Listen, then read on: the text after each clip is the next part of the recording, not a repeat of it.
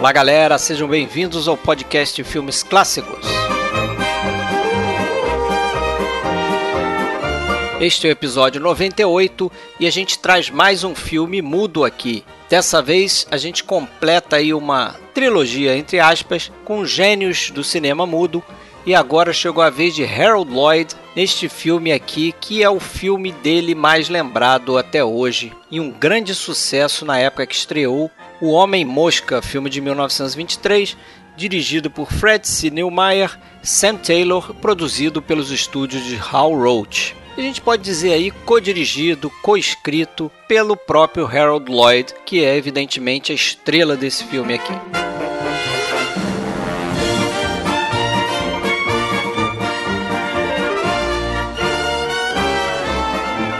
Pessoal, se você quiser ouvir mais episódios como esse aqui, acesse o nosso site oficial filmesclassicos.com.br ou então procura a gente no YouTube, a gente está no Spotify, está no iTunes e também está em qualquer aplicativo aí que toca podcasts em celular. É só procurar o nosso nome, Podcast de Filmes Clássicos. E se quiser interagir com a gente, lembra que a gente tem uma página no Facebook, tem um grupo no Facebook com diversos cinéfilos que estão interagindo com a gente por lá.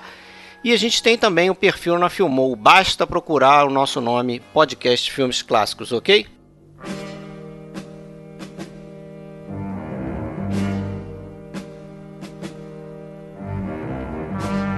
Bom, então é isso aí, galera. Vamos começar mais um podcast Filmes Clássicos.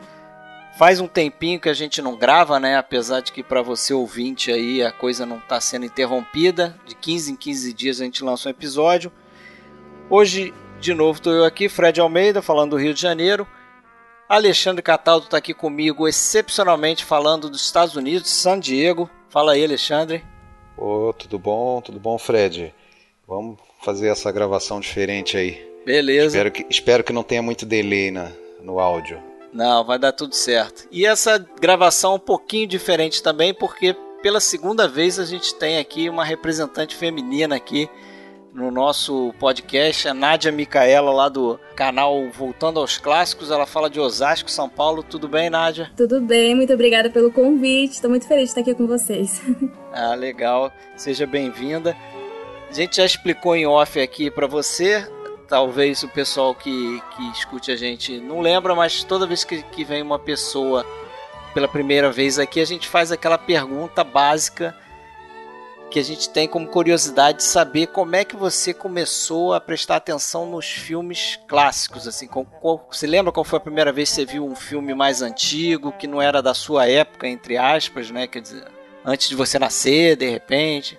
Eu lembro de ter visto pela primeira vez um filme antigo é um filme do, do Mazarop, mas naquela época eu ainda não, é, não me interessei muito, eu era muito jovem, né? Então, acho que lá pelos 11 anos, talvez 12 anos, assim, mais ou menos, foi que eu vi um filme junto com a minha avó, A Vaidosa, né, com a Bette Davis. E nossa, eu achei aquilo ah, tão diferente, tão fascinante, assim, uma coisa totalmente diferente de qualquer outro filme que eu já tinha assistido, né? Então eu me apaixonei, eu comecei a procurar, pesquisar e tudo. Aí eu comecei a ver mais é, do começo mesmo, bem antigo mesmo. Por exemplo, aqueles curtas do Chaplin ali, bem do comecinho da carreira dele e tudo. Então assim, eu comecei bem dos bem, bem antigos mesmo. Foi direto na fonte lá, né? Na fonte.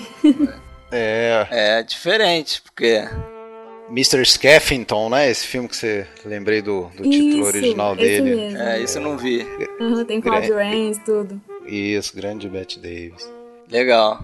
Mas então você foi direto nos mudos, né? Sim, nossa, completamente diferente. Geralmente a gente vai retrocedendo um pouquinho, mas eu fui mesmo bem nos mais antigos e tudo. Não, isso é tão, isso é tão raro, né? Então, né? E realmente foi essa influência mesmo da minha avó.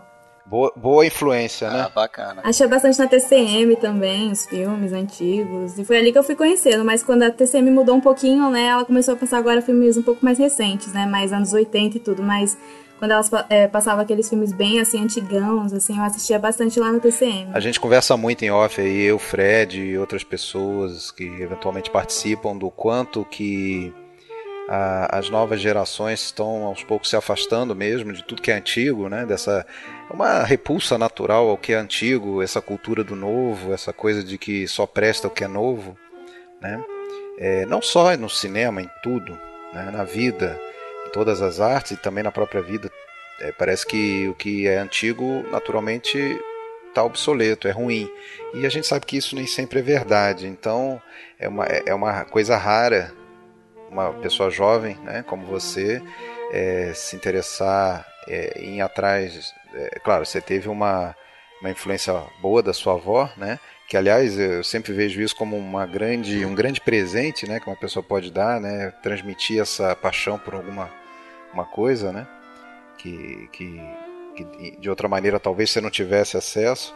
E poxa, e hoje você tem até um canal, né? Que é o, o Voltando aos Clássicos. Você faz uns vídeos muito interessantes. Essa que você falou sobre a questão de pessoas mais jovens, assim, não se interessarem, tem já, tem já esse preconceito, né? Com filmes antigos. Foi meio que por isso também que eu quis criar o canal, porque na verdade eu tento trazer mais como uma conversa, né? Muita gente, amigas minhas que nunca assistiriam um filme antigo, elas assistem o vídeo e falam: Nossa, você me deu tanta vontade de ver esse filme, o jeito que você fala assim, é, me, me dá tanto interesse de ver. Então, assim, é uma coisa que eu tento trazer, assim, um pouco tirar um pouco desse preconceito, sabe? Eu acho até que você está muito certo e tem muito a ver com a nossa proposta também do podcast, que já já tem mais de quatro anos, mas a ideia era essa mesma, né? Era você se manter falando sobre sobre as coisas que são velhas mesmo, né? E o velho pode ser tanto um filme de 30 anos atrás quanto de 80, 90 anos atrás, né? Mas é, é essas obras elas elas precisam ser abordadas, faladas, conversadas sobre, até para outras pessoas conhecerem, né? Se, se duas, três pessoas comentarem lá, ó, pô, que filme que eu descobri graças ao, ao podcast, ou a mesma coisa eu tenho certeza que você vai sentir se alguém comentar, puxa, eu fui atrás desse filme porque você fez um programa sobre ele no Voltando aos Clássicos, você vai se sentir realizada, né? Isso é a, isso é o grande é o grande pagamento. Você não quer ganhar dinheiro com isso, você quer ter essa satisfação. Né? Eu acho que com, com pequenas iniciativas como essa nossa, né, a gente talvez consiga manter viva a conversa sobre é, Buster Keaton. Eu tive, eu tive recentemente aqui onde eu estou, nos Estados Unidos, né, a gente tem até às vezes essa esse tal do complexo de vira-lata dizer que brasileiro não, não tem cultura, não sei o que, mas eu acho que isso é um fenômeno geral, essa coisa da cultura do novo. Então, aqui nos Estados Unidos, conversando com pessoas que manjam um pouco de cinema e conhecem, por exemplo, grandes clássicos como, sei lá, Ben-Hur ou como Sindicato de Ladrões, mas eu perguntei para a pessoa se sabia quem era o Buster Keaton, a pessoa não sabia, nunca tinha ouvido falar do Buster Keaton. Quer dizer, dá um, dá um certo... Que é um absurdo, né? É, dá um... para quem conhece minimamente cinema, pelo menos ouvir falar no cara... Então, assim, é, vão, vão, vão desaparecer se simplesmente ninguém mais falar sobre isso. Né? E, e, e, claro, a gente não é crítico especializado, a gente não, não faz disso a nossa profissão. Então, muitas vezes, até tem pessoas que questionam assim: ah, não, mas é, você quer se meter a falar de filme, de cinema, sem ser formado nisso, sem ter curso de crítico? Tudo bem, ninguém quer, ninguém quer substituir o crítico especializado. Mas, por outro lado, muitas vezes um, um, as críticas especializadas você vê elas de uma forma meio é, estanque e não, não, vou dizer elitista, mas com termos mais rebuscados e tudo, parece que mais afasta o grande público do que aproxima. Né? Então, isso que você falou, você fala de um jeito que uh, os seus amigos jovens se interessam em ver o filme. Né? Então, você talvez consiga dar uma visão mais é, pessoal, mais humana e menos técnica Exatamente. E criar a paixão mesmo. Quando a gente né? vê essas coisas mesmo, até canais e tudo falando, né, sobre filmes antigos, eles têm uma maneira muito mais séria, assim, de falar, né? Então, realmente dá uma distância, né? Uma coisa muito um séria, de gente né? mais velha e tudo, né? Então, realmente é, é um problema pro pessoal. Eles uh, se afastam mais mesmo, como você mesmo falou. Mas a chama vai ficar viva aí, né? Com, esses, Com certeza. Todas essas iniciativas aí. Bom, vamos, vamos começar a falar então do. Vamos primeiro fazer a gente fazer uma biografiazinha rápida aqui do, do Harold Lloyd, já que a gente não pretende fazer a filmografia dele toda, né? Então vamos só para dar uma situada. É, vou falar um pouquinho, texto curto aí. É, ele nasceu chamando Harold Clayton Lloyd em 20 de abril de 1893 no Nebraska. E quando ele era adolescente, os pais dele se divorciaram e o pai dele ficou é, é, entre Nova York e Califórnia para se mudar. Né? Parece que eles literalmente jogaram uma moeda para decidir e acabou dando Califórnia. Olha só, Imagina se tivesse ido para Nova York, talvez ele não seguisse a carreira de ator, né? Porque ele já era ator infantil ali. Mas ele acabou se mudando para San Diego, onde está aí o nosso enviado especial do PFC. foi, uma grande, foi, foi, uma grande coincidência, né? Ele grande realmente tem essa passagem na biografia dele, né? Que durante alguns anos eles viveram no Colorado. O pai, o pai dele lá, o pai dele era um cara que vivia falhando na, na vida profissional, nos negócios, estava sempre atrás de, um, de uma oportunidade melhor de emprego e tudo mais, e por isso vivia viajando. Então eles chegaram a morar no Colorado durante alguns anos, e só que a mulher dele cansou dessa vida e separou dele, então ele acabou ganhando até um dinheiro numa indenização, o pai dele, né? Ele foi atropelado por um caminhão, conseguiu 3 mil dólares, e aí usou esse dinheiro para viajar. E aí, como você falou, né? Ficaram na dúvida para onde ir, só que o o Lloyd ele já tinha essa essa vontade de atuar e já e ele tinha um contato com um, um ator que acabou virando até um, um produtor é, teatral, John Lane Connor, criou uma escola de, de interpretação aqui em San Diego na, na época. E aí o, o, o Harold ele ele sugeriu que viessem para a Costa Oeste, para San Diego especificamente, para vir atrás da, da, da, escola do, do Connor e acabou dando certo e foi isso que ele fez. Ficou aqui, eu acho que dois ou três anos. Eu até tentei aqui é, saber do que fim levou essa escola de expressão, a San Diego School of Expression mas eu não encontrei registro. Talvez ainda exista hoje com outro nome, talvez tenha se tornado um teatro, alguma coisa assim, mas eu não consegui saber. O que é mais uma prova de que o antigo vai sendo enterrado e, é, e, vai, e sumindo, vai sumindo é. do mapa. Mas o fato é que aqui foi só um um estágio para ele, né? Acabou que em 1913, se eu não me engano, o Isso, ele fez um primeiro curta aí dele, um né? Curta, né? E, e acabou com Thomas Edison, com a, com a, com a produtora do Thomas Edison, chama-se The Old Monk's Tale. É, tem até trechos desse filme, né? Na biografia dele que eu até recomendei para Nádia. É, de novo produzida pela aquele e dirigida pelo aquele Kevin Brownlow chama Harold Lloyd, o terceiro gênio, Genius, né? É. The Third é, Genius. Que é bem interessante. Eles mostram o papel dele ali, bem curtinho mesmo. Ele aparece no fundo assim, tem uma cena de. Acho que ele é um garçom, né? é um, uma coisa... um jantar, ele é um garçom, né? Um índio garçom que leva um sei lá, um poncho, alguma coisa lá para alguém lá. Detalhe que até esse momento, ele, até depois disso, ele não tinha intenção de se tornar um ator cômico, um comediante, nada disso, né? Ele queria ser um ator sério, é. É, queria papéis dramáticos. Né? Mas aos 20 anos, ele, ele já estava fazendo muito, muitos curtas da Keystone lá do, do Max Sennett. E nesse período também ele foi contratado como extra para a Universal. E lá que ele acabou conhecendo Hal Roach, que aspirava a ser um dia produtor e se tornaria aí um grande amigo dele, né? Inclusive é o produtor desse filme que a gente vai falar aqui, O Homem Mosca. E acabou levando ele para um estúdio que o, que o Roach estava fundando. E aí eles desenvolveram um personagem chamado Lonesome Luke, que era meio que uma cópia do, do personagem do Charles Chaplin, né? Se vocês verem foto desse personagem, vocês vão ver que ele tem um bigodinho, é, ele tem a, as roupas são apertadas, né, enquanto as roupas do Chaplin eram mais folgadas e tal, mas eles fizeram algo parecido com o que dava sucesso na época, que dava muito sucesso, né? Que era o, o personagem do, do Carlitos. Uhum. Mas ele chegou a ser mais popular que o Carlitos, até o, o Lonesome Luke, aquele, esse personagem dele. Eu, do, é, ele fez muita é... coisa, né? O Harold Lloyd, pô, pra se ter uma ideia, ele fez mais é, filme do que o Buster Keaton e o Charles Chaplin juntos. Nossa, você não sabia, hein? Só, só esse personagem dele, só esse Lonesome Luke, esse personagem que durou dois anos, ele fez, eu acho que mais de 120 curtas. Só que eram curtas, né? Era de um, dois rolos, né? É, é 20 minutos, umas coisas assim, né? É, em 1914 ele contrata uma atriz chamada Bibi Daniels, que vai ser a moça que mais vai contracenar com ele, fez muitos curtas com ele, né? Eles acabaram tendo um relacionamento fora das telas e depois, mais para frente ela resolveu seguir carreira própria.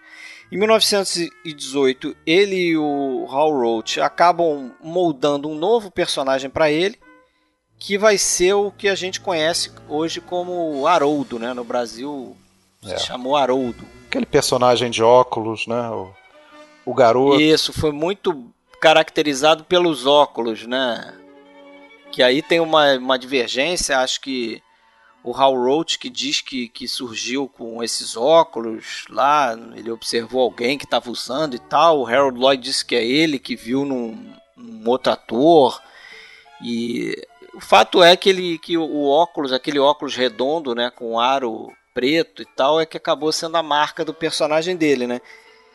que acho que meio diferente do, do Chaplin e do Keaton, o personagem dele é mais um tipo comum, né? Um homem comum, assim. As, Sim. As plateias se identificavam muito com ele por causa disso, né? Ele deixou um pouco de lado essa coisa de uma maquiagem meio grotesca, alguma como é, é, é, e principalmente ele deixou de lado uma esse, esse personagem dele uma vinculação assim a uma a uma determinada classe social, aquela coisa como, por exemplo, o vagabundo Carlitos, né? Sempre na pior, é. sempre.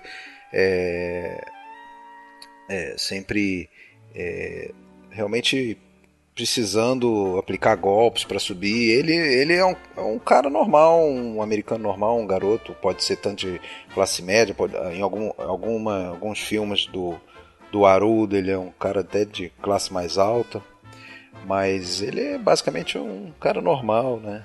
Jovial e, e, e sempre, sempre disposto a, a, a, conseguir o que ele quer, de alguma maneira, usando a inteligência. Isso.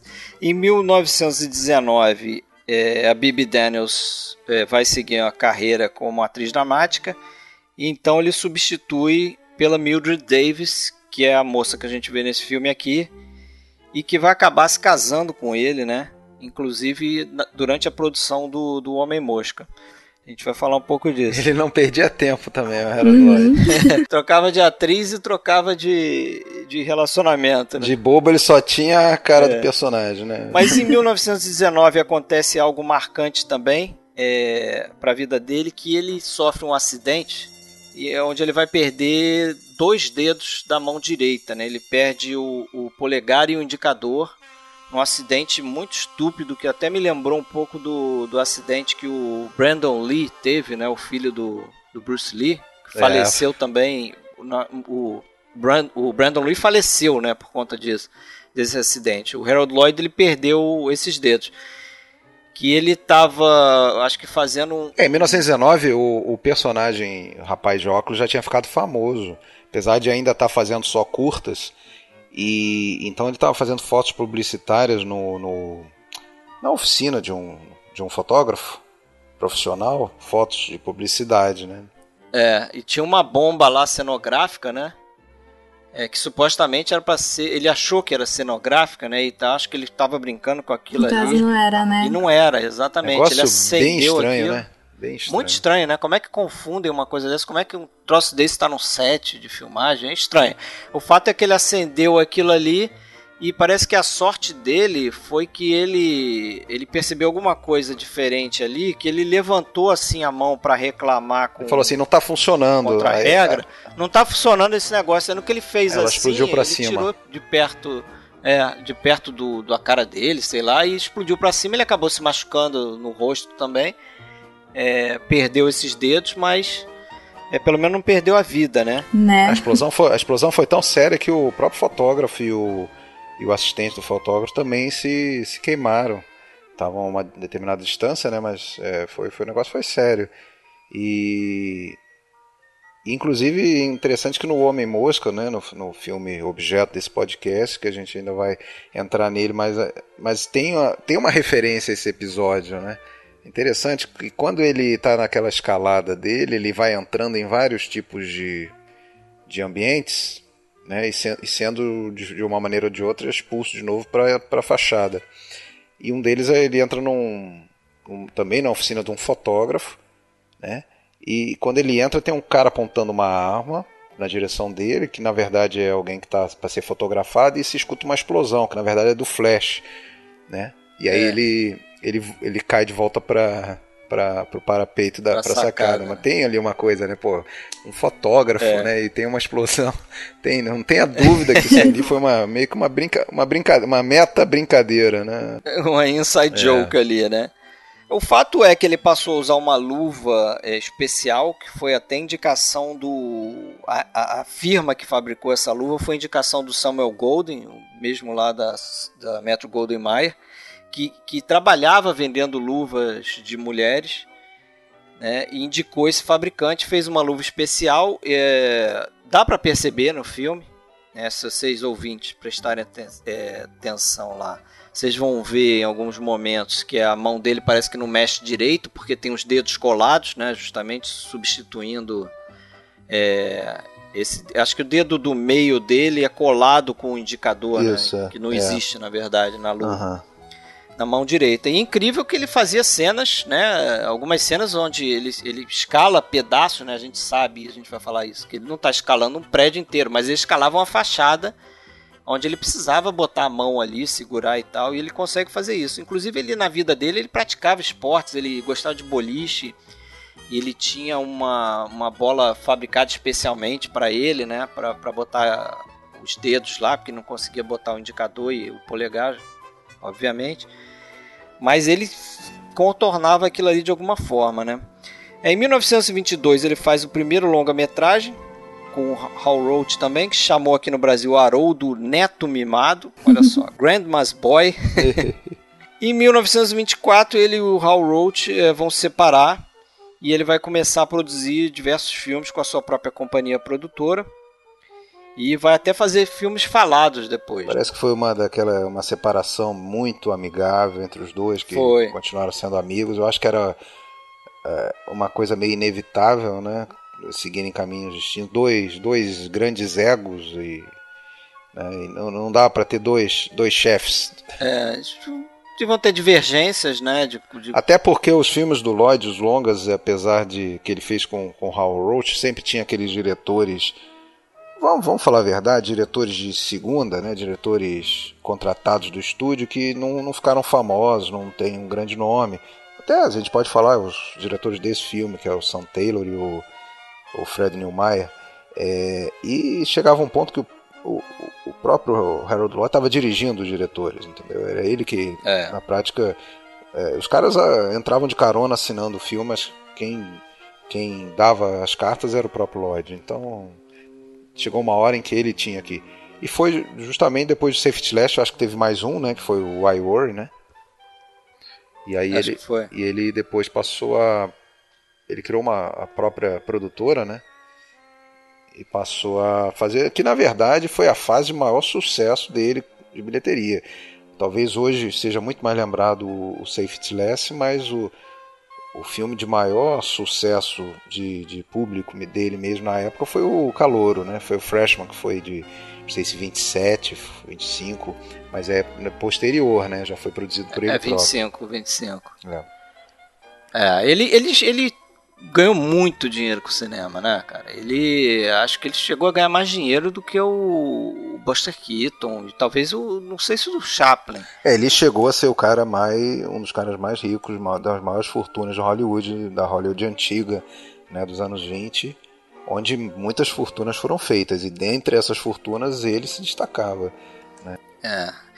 E ele é um cara muito cuidadoso com com o material dele, né? Os filmes e ele é interessado em, em, restauração, então ele, ele mantinha recuperado os filmes que ele fez. Tanto é que você procurar no YouTube você vai encontrar diversos curtas dele, entendeu? Então ele era cuidadoso com esse, com esse lance todo. Ele faleceu em 8 de março de 71, aos 77 anos, na casa, na mansão dele em Beverly Hills de, ele morreu de câncer de próstata. E curioso é que três meses depois faleceu um de seus filhos, justamente Isso. o que se chamava Harold Lloyd Jr. É. Morreu 40 anos de ataque cardíaco. Né? Então, deixa eu aproveitar e comentar que no último final de semana eu estive em Los Angeles, que é aqui a cerca de duas horas de carro de San Diego, e não, não, a oportunidade não poderia ser melhor, né? Porque eu aproveitei e fiz um, um, tentei fazer uma visita a alguns lugares relacionados ao Lloyd. Um deles foi essa propriedade dele, em Beverly é. Hills, é. É, que é, que é Como é que tá lá? Green, Green Acres. É, o lugar é gigante, é impressionante aquilo ali. Se bem que é um bairro, é, na verdade é Bel Air que chamam lá e só tem mansões, é grande propriedade.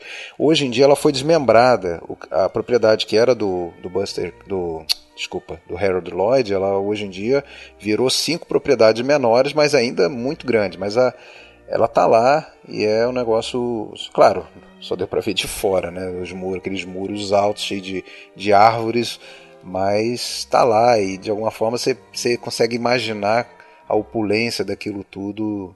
Ele, ele usufruiu de uma longa aposentadoria, essa que é a verdade, né? Porque a carreira dele declinou depois do cinema falado, continua ainda fazendo aparições. Ele fez alguns filmes, é. né? Ele fez alguns filmes falados, mas realmente ele é conhecido mesmo, lembrado, né?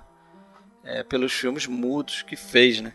Até a gente comparou quando a gente fez o, o episódio com a General Buster Keaton, a gente comparou um pouco o estilo de humor, né?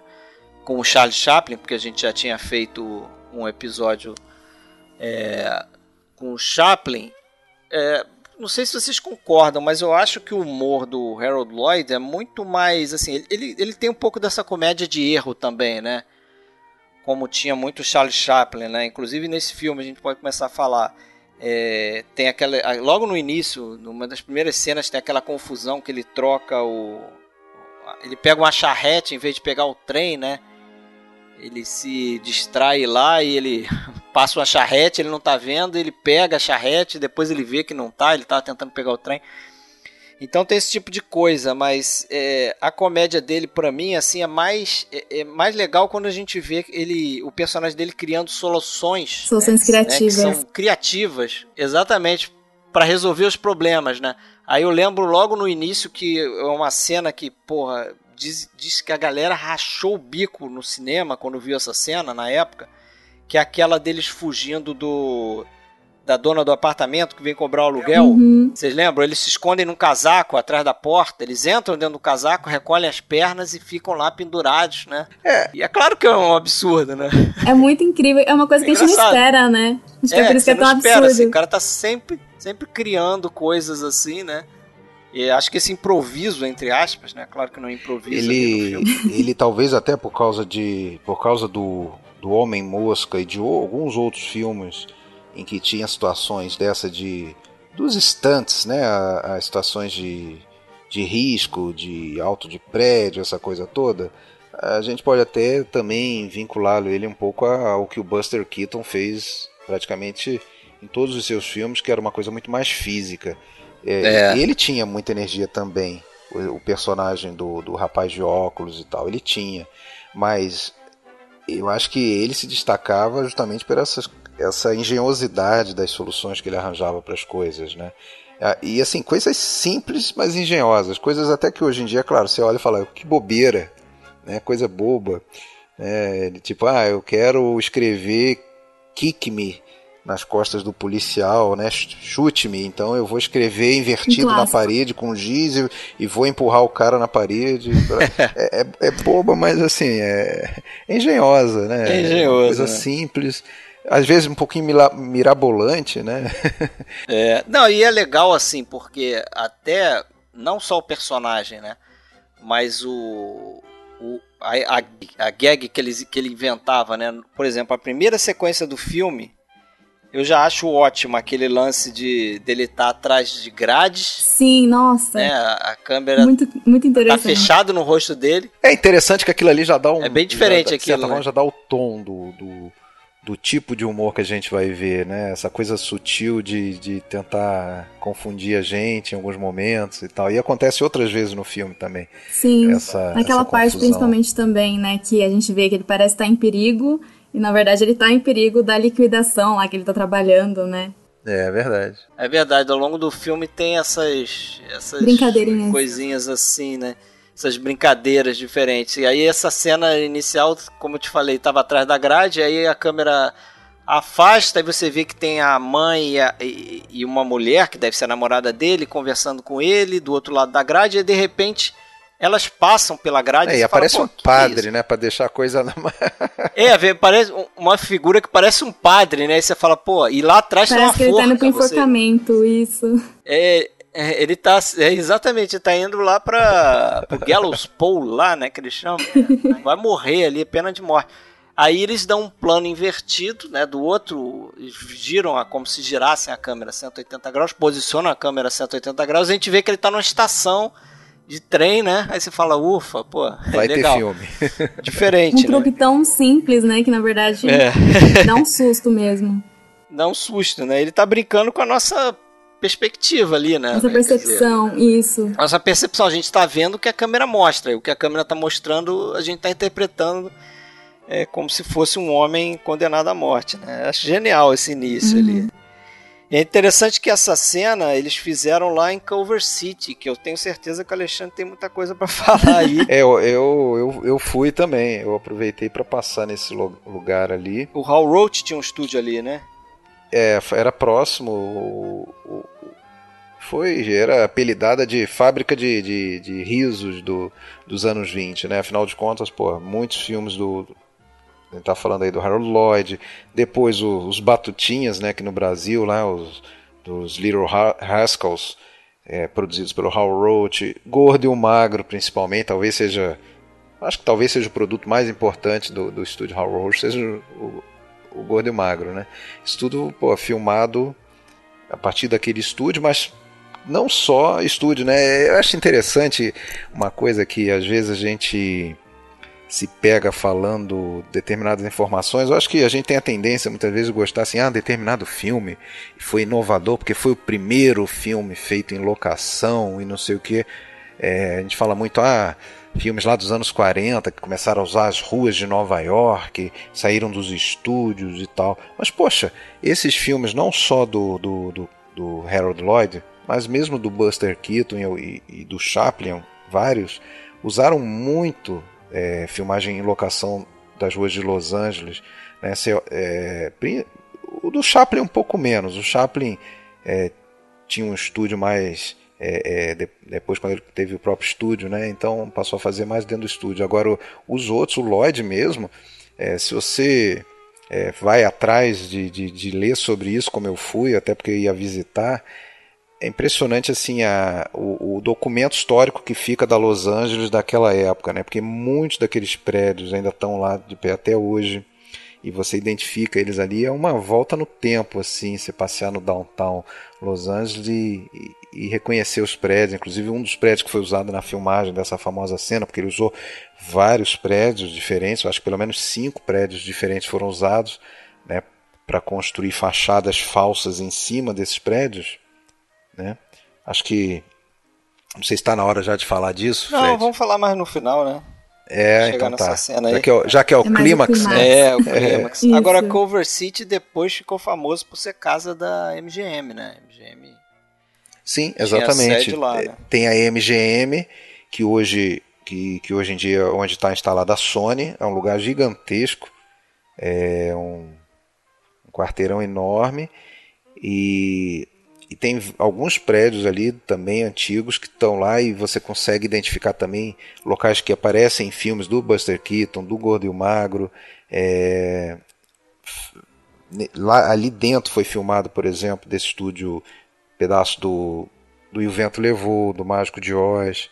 Né? Então, assim, transpira a história do cinema. Né? Você, é um negócio que até emociona você, você vê, ah, tem, pô, nesse hotel aqui que está de pé até hoje, é um hotel centenário, dormia a equipe do, do Mágico de Oz? É, durante a filmagem e tal. Pô, eu não sei se, se todo mundo curte esse nível de, de- de- com esse nível de paixão. Ah, eu acho mas legal. Eu acho interessante, assim. Você, boa, Nádia, você já foi para os Estados Unidos? Não? Já fez a peregrinação lá para Meca, para Hollywood?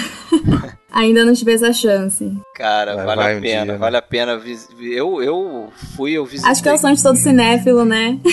É, eu fui, visitei o estúdio da Paramount e da Warner, né? A MGM Uhum. eu não, não consegui, acho que nem tinha turno para visitar o MGM. Mas é muito legal, que é isso aí que o Alexandre tá falando. Você reconhece. Mas olha, você, você, eu lembro que você comentou na época e você também passou por isso e eu também. É, dessa vez eu não visitei propriamente um estúdio. Esse local onde é era o estúdio do Howell Roach, evidentemente, já não existe mais, foi demolido nos anos 60 já. E hoje em dia tem só uma plaquinha lá no meio é. de uma praça, aquela coisa que ninguém vê, ninguém dá bola, tá lá, uma plaquinha. Ah. Ninguém tá nem aí. E agora é interessante que mesmo quando você visita um estúdio, até as pessoas que trabalham lá dentro, elas também não, não, não, não se ligam muito no, no antigo é, eu que tive, rolou ali eu tive diferentes é, experiências, né? Assim, é, quando eu fui na Warner, é isso que eu falei na época. Quando eu fui na Warner, é, a, a, guia, ela praticamente só falava de séries, né? Porque afinal de contas ela é contratada pelo, pelo estúdio e a Warner está né, vivendo de série praticamente, né? Fazendo série uhum. pros canais e tal. É, então, assim, você perguntava um negocinho, mas, pô, eu via coisa ali do, do Falcão Maltês, entendeu? E ela passava batido, não falava nada. E eu, ah, eu ficava ali perto, via, eu reconhecia. Como se fosse o arquivo morto. É, assim. como se, porra, vou falar Falcão Maltês, ninguém vai saber quem é. Agora, o da Paramount eu já achei bem melhor, porque eu também eu me aproximei do guia e falei para ele, ó, eu gosto de coisa velha aí, se tiver alguma coisa antiga, você pode falar que eu vou saber e tal.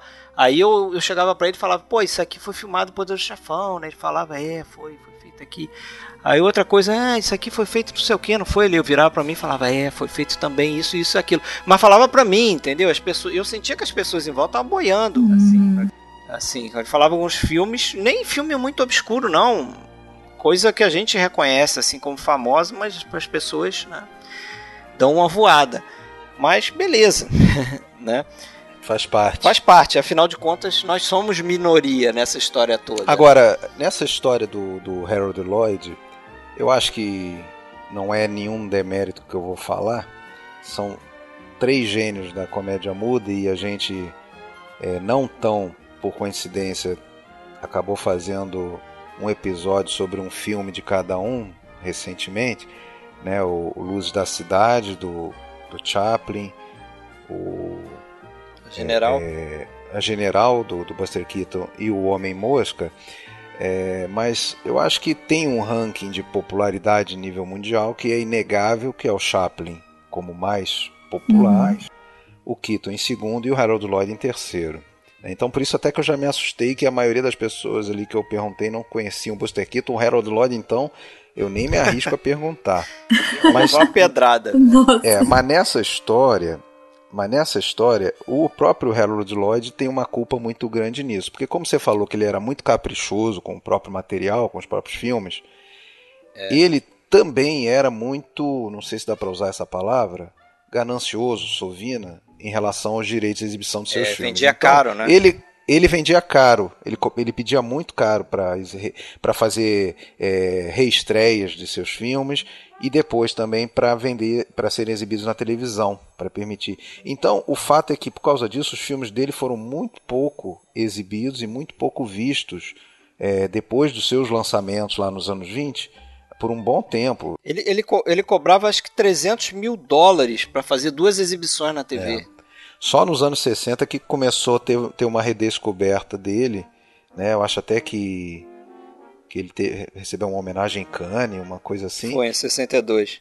É, ele ainda estava vivo, então começou a ter ali uma redescoberta dele, né? Mais uma vez, temos que agradecer a crítica francesa que ressuscitou muita gente, né? Até a gente sabe o Hitchcock deve muito a isso, a essa popularidade que muito. ele ganhou. Então, foi foi aí que ele se tornou mais popular, mas a verdade é que teve um lapso aí que os filmes dele, diferente dos filmes do Chaplin, que eu acho que sempre foram vistos e sempre foram exibidos, talvez ele tenha sido até mais popular nas, na época em que foi lançado, mas depois ele foi sendo progressivamente é, foi esmaecendo essa fama dele, a ponto que hoje realmente o Harold Lloyd está bem, tá bem obscuro para muita gente, muita gente que conhece cinema. Você pode até tem vários níveis, né? Tem gente que já ouviu falar, mas nunca viu nada, e tem aqueles que sequer ouviram falar. Né?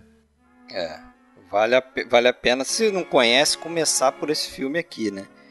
Que eu acho, porra, genial, cara, esse filme aqui. Sempre gostei desse filme. Eu adoro, tem várias Ele é quase um suspense, né, na verdade. É, ele tem esse misto, né, de suspense e comédia e o filme todo ele é estruturado nessa ideia do do sujeito subindo o prédio, né? Por isso que o nome em português foi Homem Mosca, que era o nome que se davam a esses as pessoas se arriscavam para ganhar um dinheiro subindo o prédio. Uhum.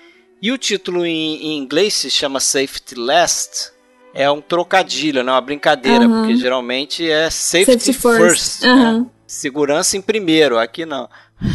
Agora, essa, essa coisa do, dos, dos, escaladores de prédio, isso aí era uma modinha no, nos anos 20, nos Estados Unidos, ali, ali em Los Angeles mesmo, toda hora um maluco anunciava que ia escalar o prédio lá e juntava uma, uma galera para assistir, alguns, acredito que alguns torcendo para ele cair, outros torcendo para ele conseguir. Foi assim que ele conseguiu a ideia, né? Era... Ele viu, né, acontecendo. É, ele viu inclusive esse Bill Stroder, que é o cara que vai fazer o amigo dele nesse filme. É o ator que faz o amigo dele. Ele contratou o cara depois de ter visto ele fazendo isso, né? Diz que ele ficou até ele não conseguia olhar, né? É, ele ficava, ele, pô, ele achou aquilo tão incrível e as pessoas reagindo que ele falou, pô, se isso aqui ao vivo tá assim, isso no cinema ia ser ótimo, né? E ele tinha medo de altura, não é verdade, o Harold Lloyd? É, ele tinha medo de altura e, segundo ele diz, né, uhum. depois desse filme aqui, ele passou a perder um pouco desse medo de altura, porque ele teve que fazer essas cenas que não eram lá em cima, mas né? Ele fazia ali Não, mas era fachada, assim, é, tinha uma altura, é, né? Era uma queda grande. Uma queda grande, sim. É. Agora, esse cara aí eu acho interessante é isso, né? Essa, essa coisa doida de, de vida real com cinema. Que o, esse Bill Stroder, que é o, que é o ator que, que faz o amigo dele no filme, e que supostamente é o cara que escalaria dentro do filme, né? uhum. né? Dentro da história no filme, escalaria o prédio, não escala no filme. Quem acaba escalando é o Harold. Uhum. Só que quem faz dublê do Harold na vida real é, é o, ele. É, é ele né? Tem outros, outros também. Tem um momento lá que ele fica preso numa corda que ele usa um, um cara que era um ator de circo, era um malabarista e tal. Mas usa mais o, o esse Bill Stroder. Então é aquele misto de realidade e ficção, né, que é, é, é engraçado, é curioso. Esse Bill Stroller, ele era trabalhava, ele trabalhou durante muito tempo é como steel worker, né, trabalhava na construção civil. A gente até vê um tem um trecho do filme que a gente vê ele toca um, uma sineta lá e ele está saindo justamente de uma viga de um prédio, eles estão montando uma viga e tal, e ele desce daquilo ali, ele trabalhava fazendo isso, né? Essa, é, é, essa, essas situações de construção de viga, isso era muito usado né, nas comédias mudas, né? Muito. É gordo e magro, todo mundo tem a sua tem a sua passagem pelas vigas suspensas. É. isso, isso era um era um clichêzão da época, né? Pois é. E o, o legal é que eles o, o que tornou possível essa essa brincadeira que eles fazem no filme, né? Que a gente já falou aí, que, que na verdade, quando ele está escalando o prédio, é, eles construíram fachadas, né, como Alexandre falou, em, em, vários prédios, né? Prédio um mais alto que o outro. E, quando, e eles colocavam a, a, câmera numa posição que ele filmava a fachada assim, num, num primeiro plano aqui, e no fundo pegava o, a, a cidade mesmo, né? Então dava a impressão que ele estava num prédio no alto lá, né? Isso é que é interessante, ele, ele tinha que construir a fachada falsa, que já era alguma coisa alta, né? Uhum. E, e mais para trás ele tinha que construir uma plataforma para a câmera que era mais alta ainda. É. Que era justamente para daí conseguir angular aquilo de uma forma que pegasse a fachada falsa com o ator escalando e embaixo é, pegava já a rua e pegava os prédios reais altos é, daquela rua. Lá no fundo, é, isso, né? É, e, e, aí cria toda uma sensação.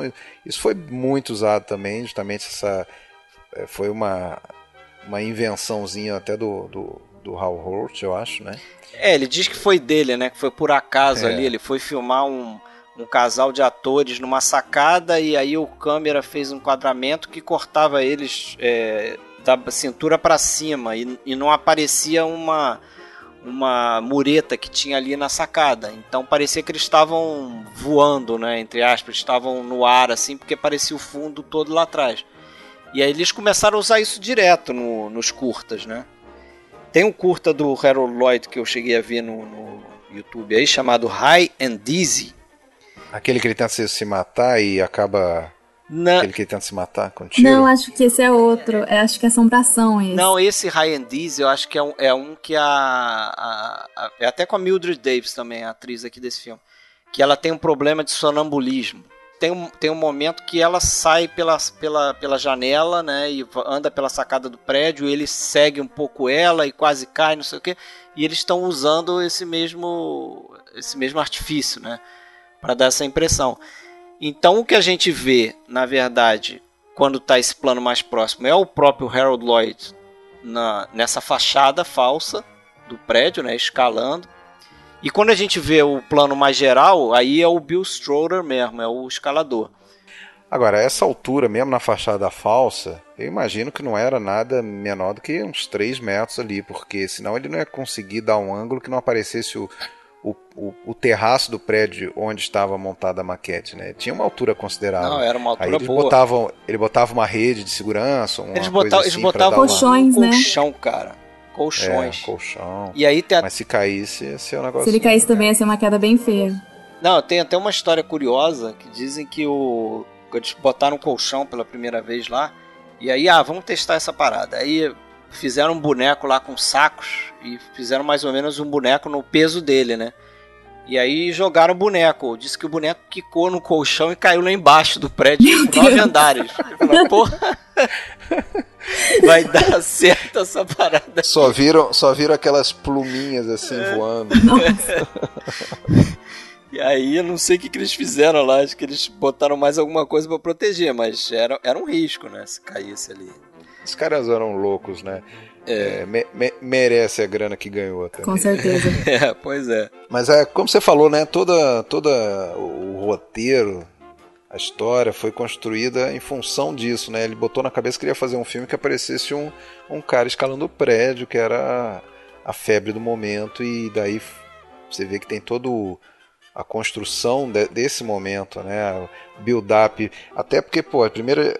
Mais ou menos a primeira metade, dá para dizer assim, do filme, a gente vê ele trabalhando dentro daquele inferno que é aquele trabalho dele, né? Loja, né, de departamentos, Parece que vai morrer ali. Vender tecido, não é nem roupa, né? Vender é, tecido. Che que até chega num ponto que a gente pode se questionar se o que, que, que, é pior, né? Se é escalar um prédio, um cara que tem medo de altura e não sabe escalar, nunca escalou na vida, ou, ou ser quase morto pelos clientes diariamente. é, quando, quando tem promoção, né? É até legal aquela cena porque a gente às vezes não identifica muitas referências que tem ali, mas você tem um momento que ele luta espada com uma uhum. com uma senhora, não é? Acho que tá com a mulher tá com guarda-chuva e ele tá com uma régua e, e ele meio que luta espada, quer dizer, ele devia estar tá fazendo referência aos filmes do de capa espada lá do Douglas Fairbanks e tal, né, na época.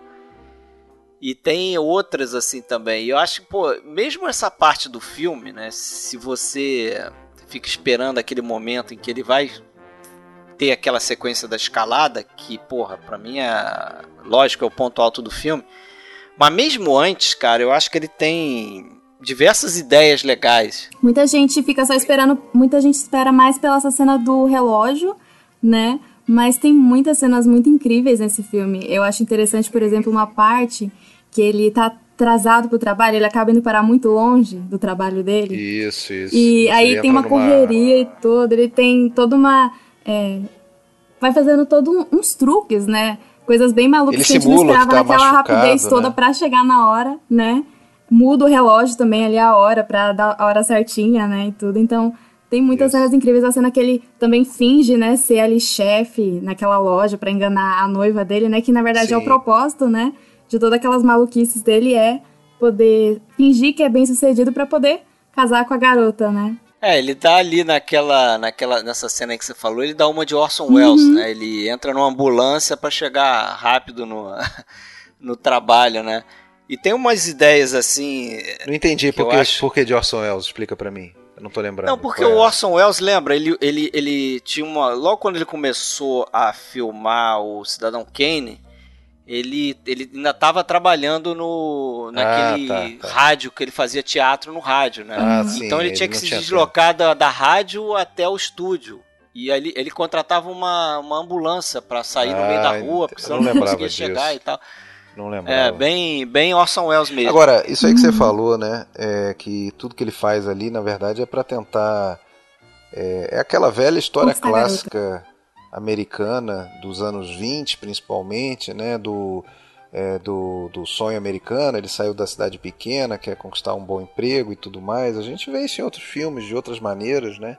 Filmes até do Murnau, filmes de outras pessoas. É, era um tema recorrente, né? Essa, era uma época disso, né? Uma época de, de fazer a vida. E isso tava, esse, esse tema estava.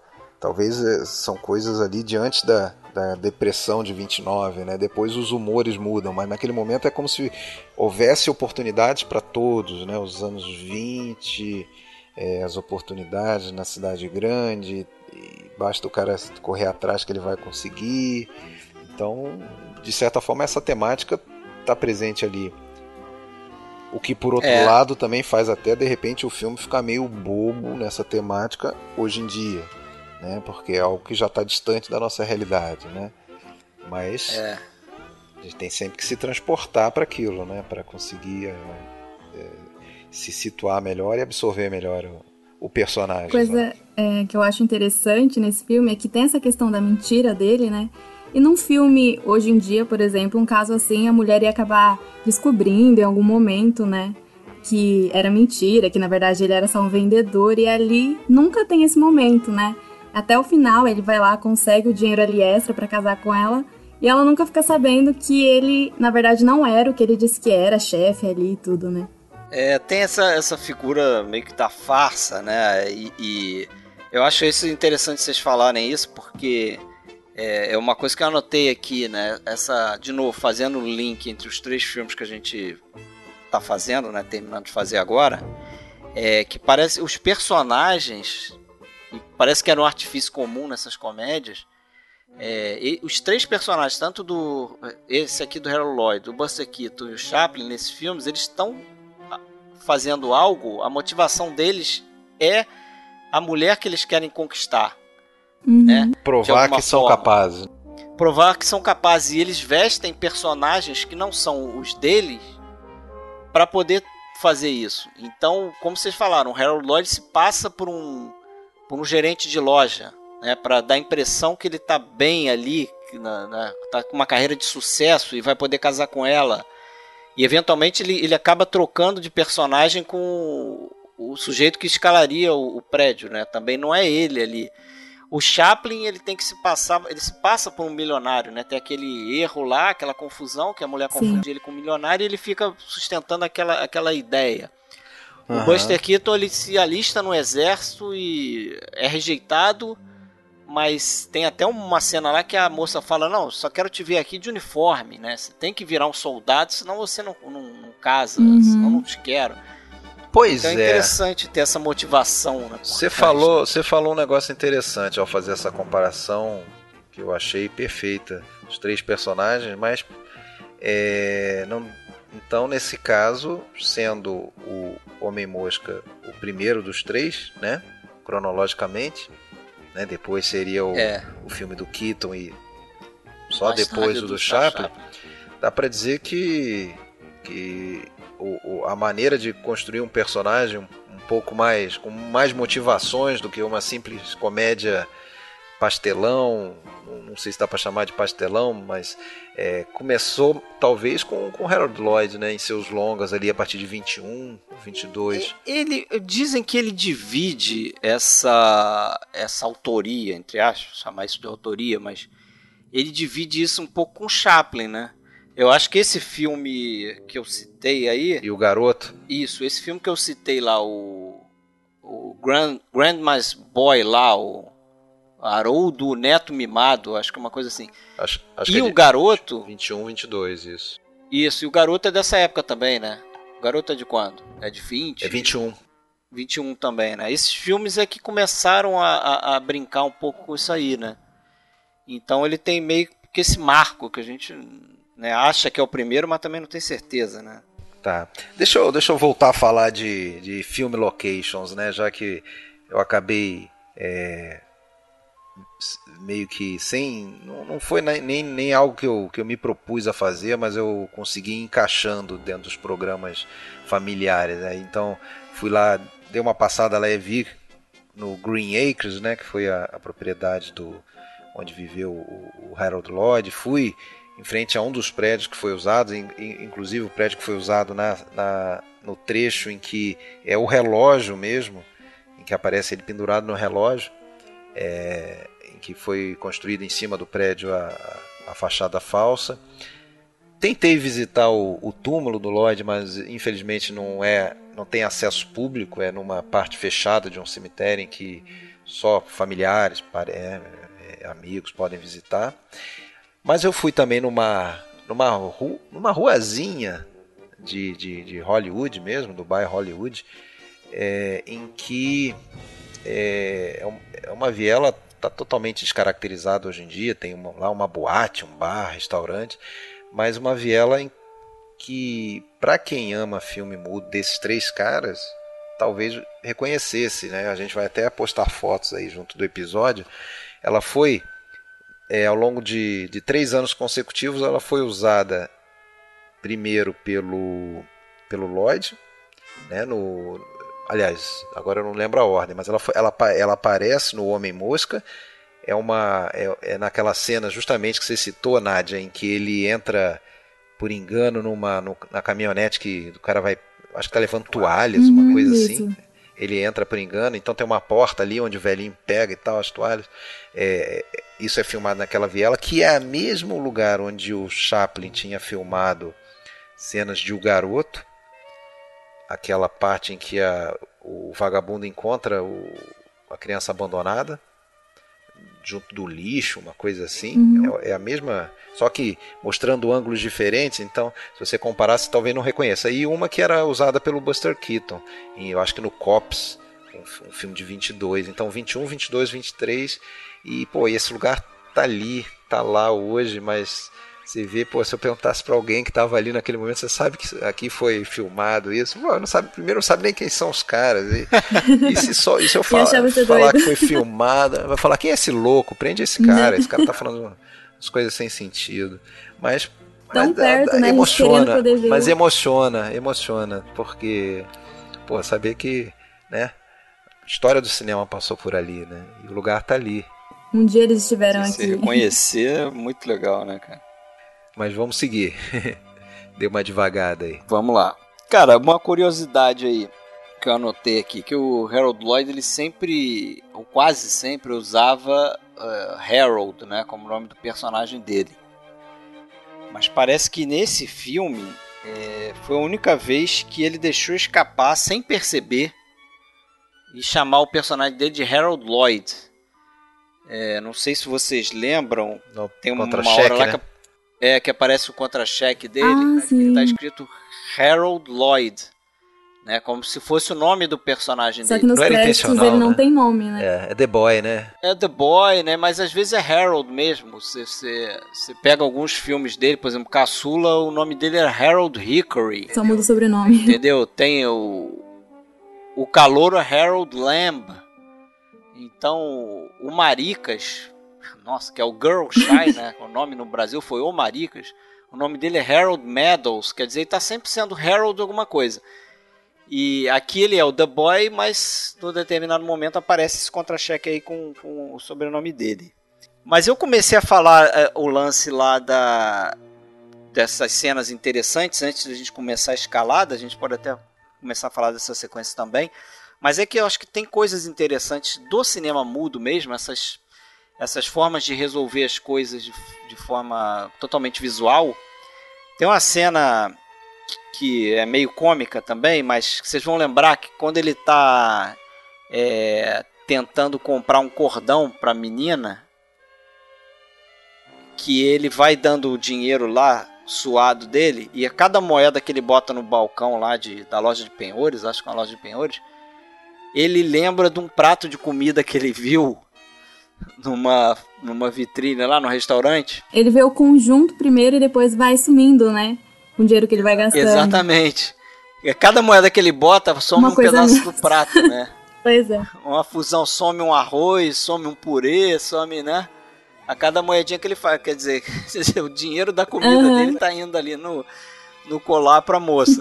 Então, acho esse tipo de coisa acho muito legal de você notar nos filmes é, mudos, principalmente, né? Porque cada vez menos você vê coisas assim no, no cinema que é cada vez muito falado, é, né? Eu acho que, eu acho que a, deveria ser até hoje o objetivo de qualquer diretor de cinema, mesmo com toda a tecnologia, com todos os recursos, deveria ser se aproximar ao máximo dessa pureza visual, no sentido de conseguir contar a história é. com o mínimo de, de blá blá blá possível, né?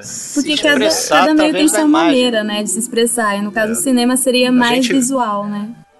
Não estou dizendo que não exista, né? Não, estou dizendo que não existe hoje em dia. A gente vê e, e, a gente intuitivamente gosta quando vê isso, assim, sem, sem às vezes se aperceber, mas a gente valoriza quando, quando isso acontece. Quando parece que um pouco parece que ele tá, o diretor também está valorizando um pouco a nossa capacidade, nossa inteligência, nossa inteligência né? de, de, de entender uma sequência de imagens.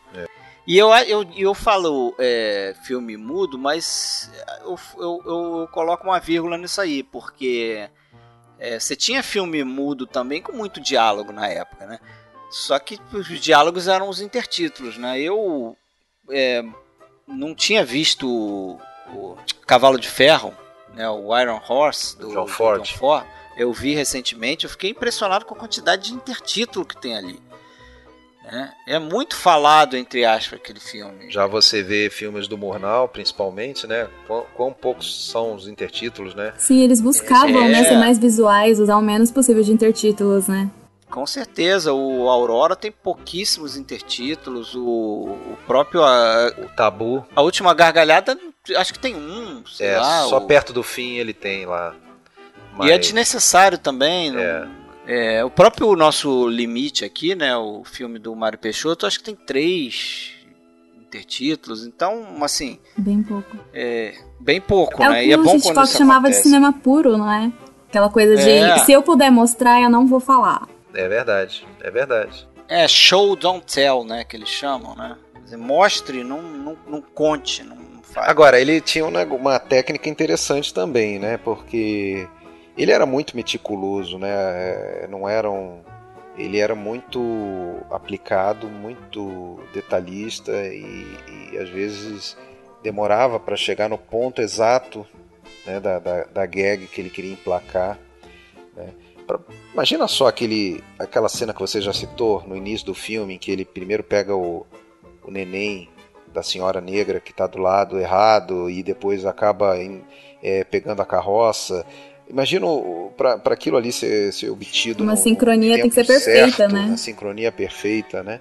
Mas é, ele, ele, ele, além de ter esse detalhismo todo, ele sempre fazia é, uma, uma sessão de, de exibição prévia do, dos filmes, né, para ver a reação do público e daí ele que começou a fazer isso. É, ele, ele como ele era o próprio chefe, né, o próprio dono da, o próprio produtor, depois que se separou do, do, do Roach, ele ele se dava ao, ao luxo de poder exibir o filme, dependendo da, do nível de gargalhadas, né? Ele sabia onde que ele tinha que ajeitar, refazer determinada cena, então ele voltava e refazia, né? Então ele, ele tinha essa, essa possibilidade, né? De, de, de conseguir chegar no timing perfeito de cada cena, de cada gag. É, e esse, esse lance de ter controle da produção, né? Que eu acho que torna possível o trabalho desses caras, porque você vê o, o, o Buster Keaton até fazer a general, né? Depois a gente até contou essa história, depois ele perde um pouco essa, essa liberdade é, com o fracasso que foi a general na época. É, mas o Chaplin sempre teve, né? E o Harold Lloyd teve muito também. E esses caras é que, que, que são os grandes gênios mesmo por trás da, da comédia deles, né? No sentido de que o Buster Keaton fazia suas próprias gags. O Harold Lloyd era assim também, né? O, o Chaplin é notório por ficar ali, às vezes, é, é, parado no tempo, pensando em como resolver uma cena, né? E parte a maior o maior pedaço da comédia deles parte deles próprios ali, né? Claro que eles têm ajuda, claro que eles têm gente contratada para escrever algumas gags e tal, mas a, a, ideia central é deles, né? Eles que estão dirigindo mesmo o filme, como você falou aí por trás, né? É, e é, importante ter liberdade para isso, porque senão, imagina, o cara quer fazer uma gag dessa que vai custar uma grana ferrada que nem foi aquela do, do do Buster Keaton jogando o trem lá caindo do, do, da ponte explodida, o cara vai dizer: não, não, não vou é. botar dinheiro aí. Agora, é, só queria comentar mais uma coisa também: que ninguém é perfeito, né? Então, uh, hoje em dia, volta e meia, a gente vê determinado artista sendo execrado porque descobriram que lá atrás o cara fez alguma coisa. É, não estou aqui para defender ninguém. Só que, bom, eu acho que se por um lado eu não acho que artista necessariamente tem que ser considerado por ninguém como formador de opinião, ninguém tem que ficar idolatrando o artista, né? É, também não, acho que é o caso de você ficar julgando pessoas pelo comportamento de 100 anos atrás, numa outra época, com outros, outras realidades, né? Então você vê nesse filme, por exemplo, tem estereótipos ali de, de um judeu, aquele cara do, do, do, da loja de penhores, né?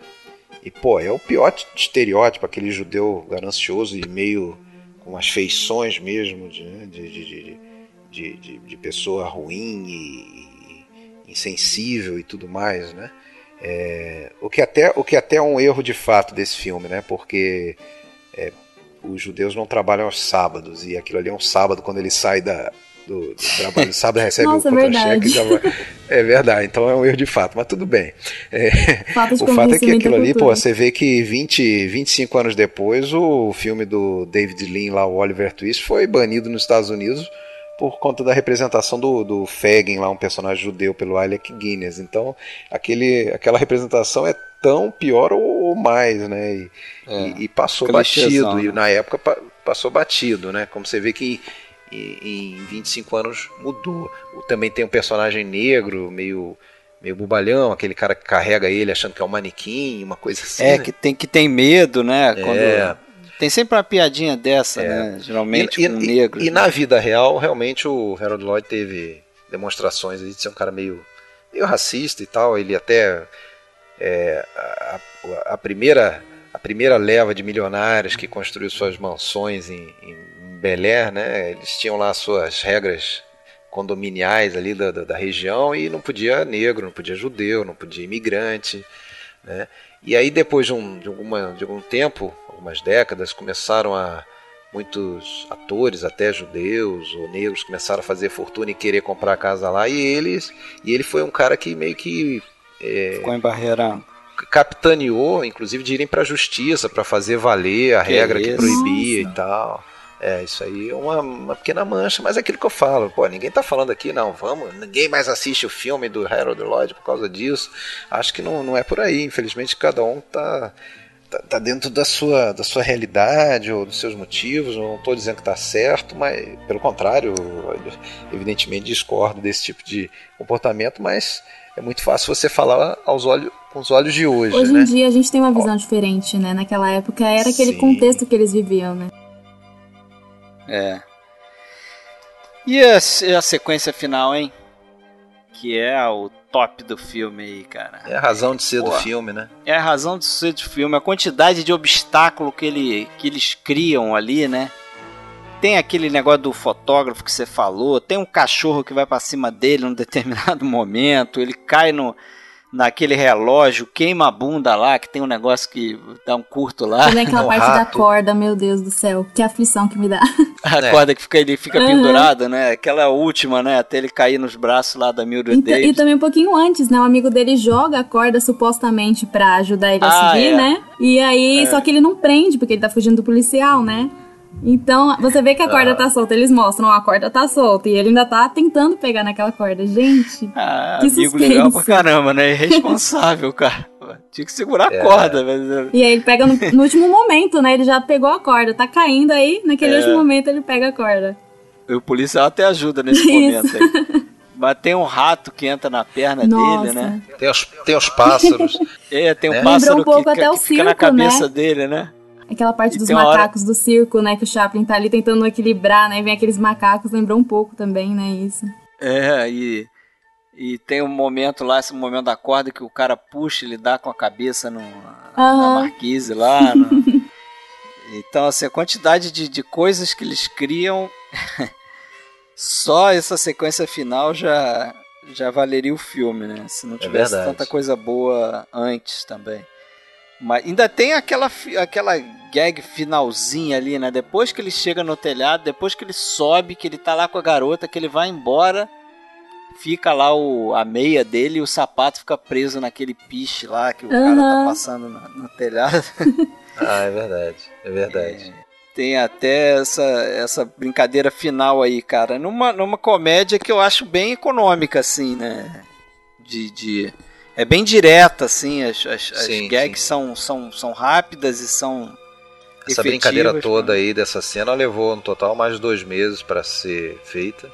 Essa, toda essa sequência, como a gente já falou, né? Foram usados aí diversos prédios, cinco prédios pelo menos de downtown Los Angeles é, muita coisa que aparece no fundo e os próprios prédios usados para servir de base para as fachadas falsas estão de pé hoje.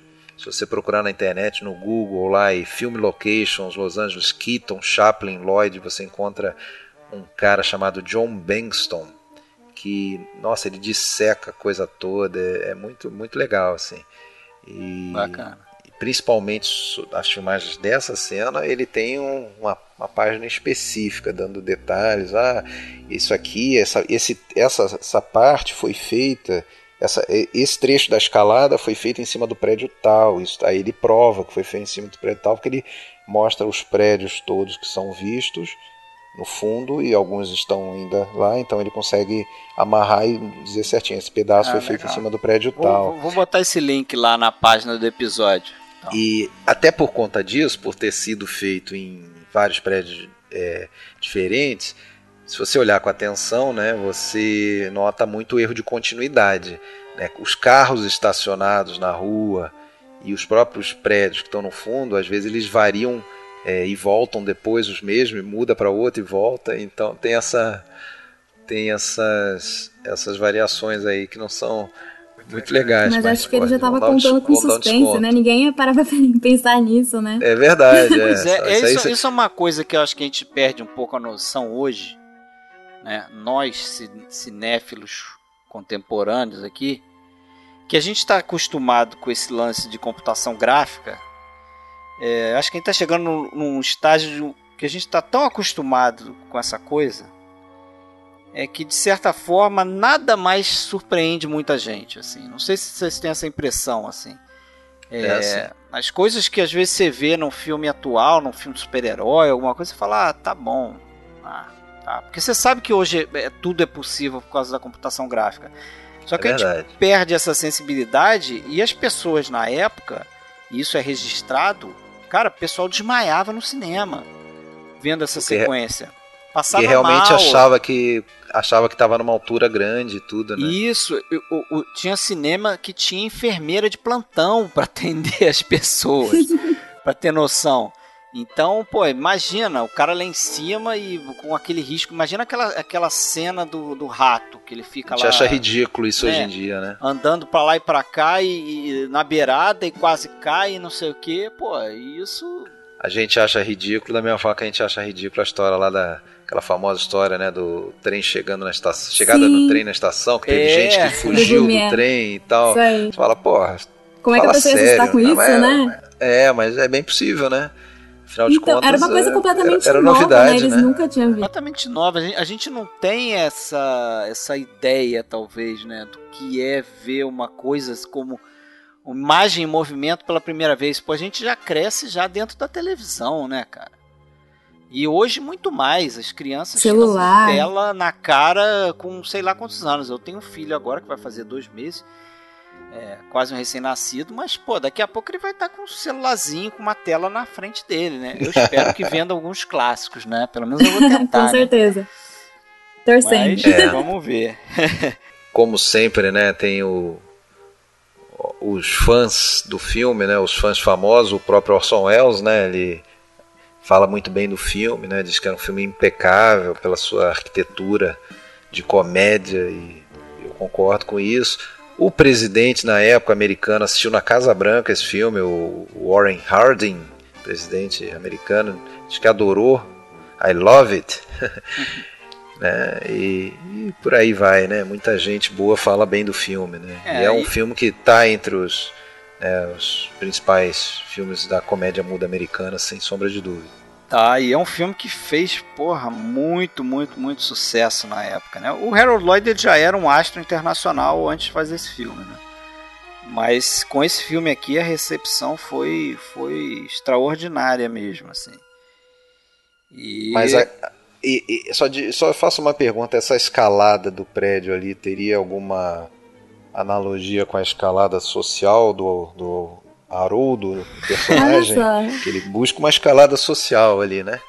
É verdade, Faz não tinha sentido. pensado nisso não. Também não. É, a, gente, a gente às vezes fica buscando significado, de repente é. nem passou pela cabeça de ninguém na, que estava fazendo o filme, né? Mas também pode nem ser do, visto, né? Nem do próprio Lloyd, mas é verdade, né?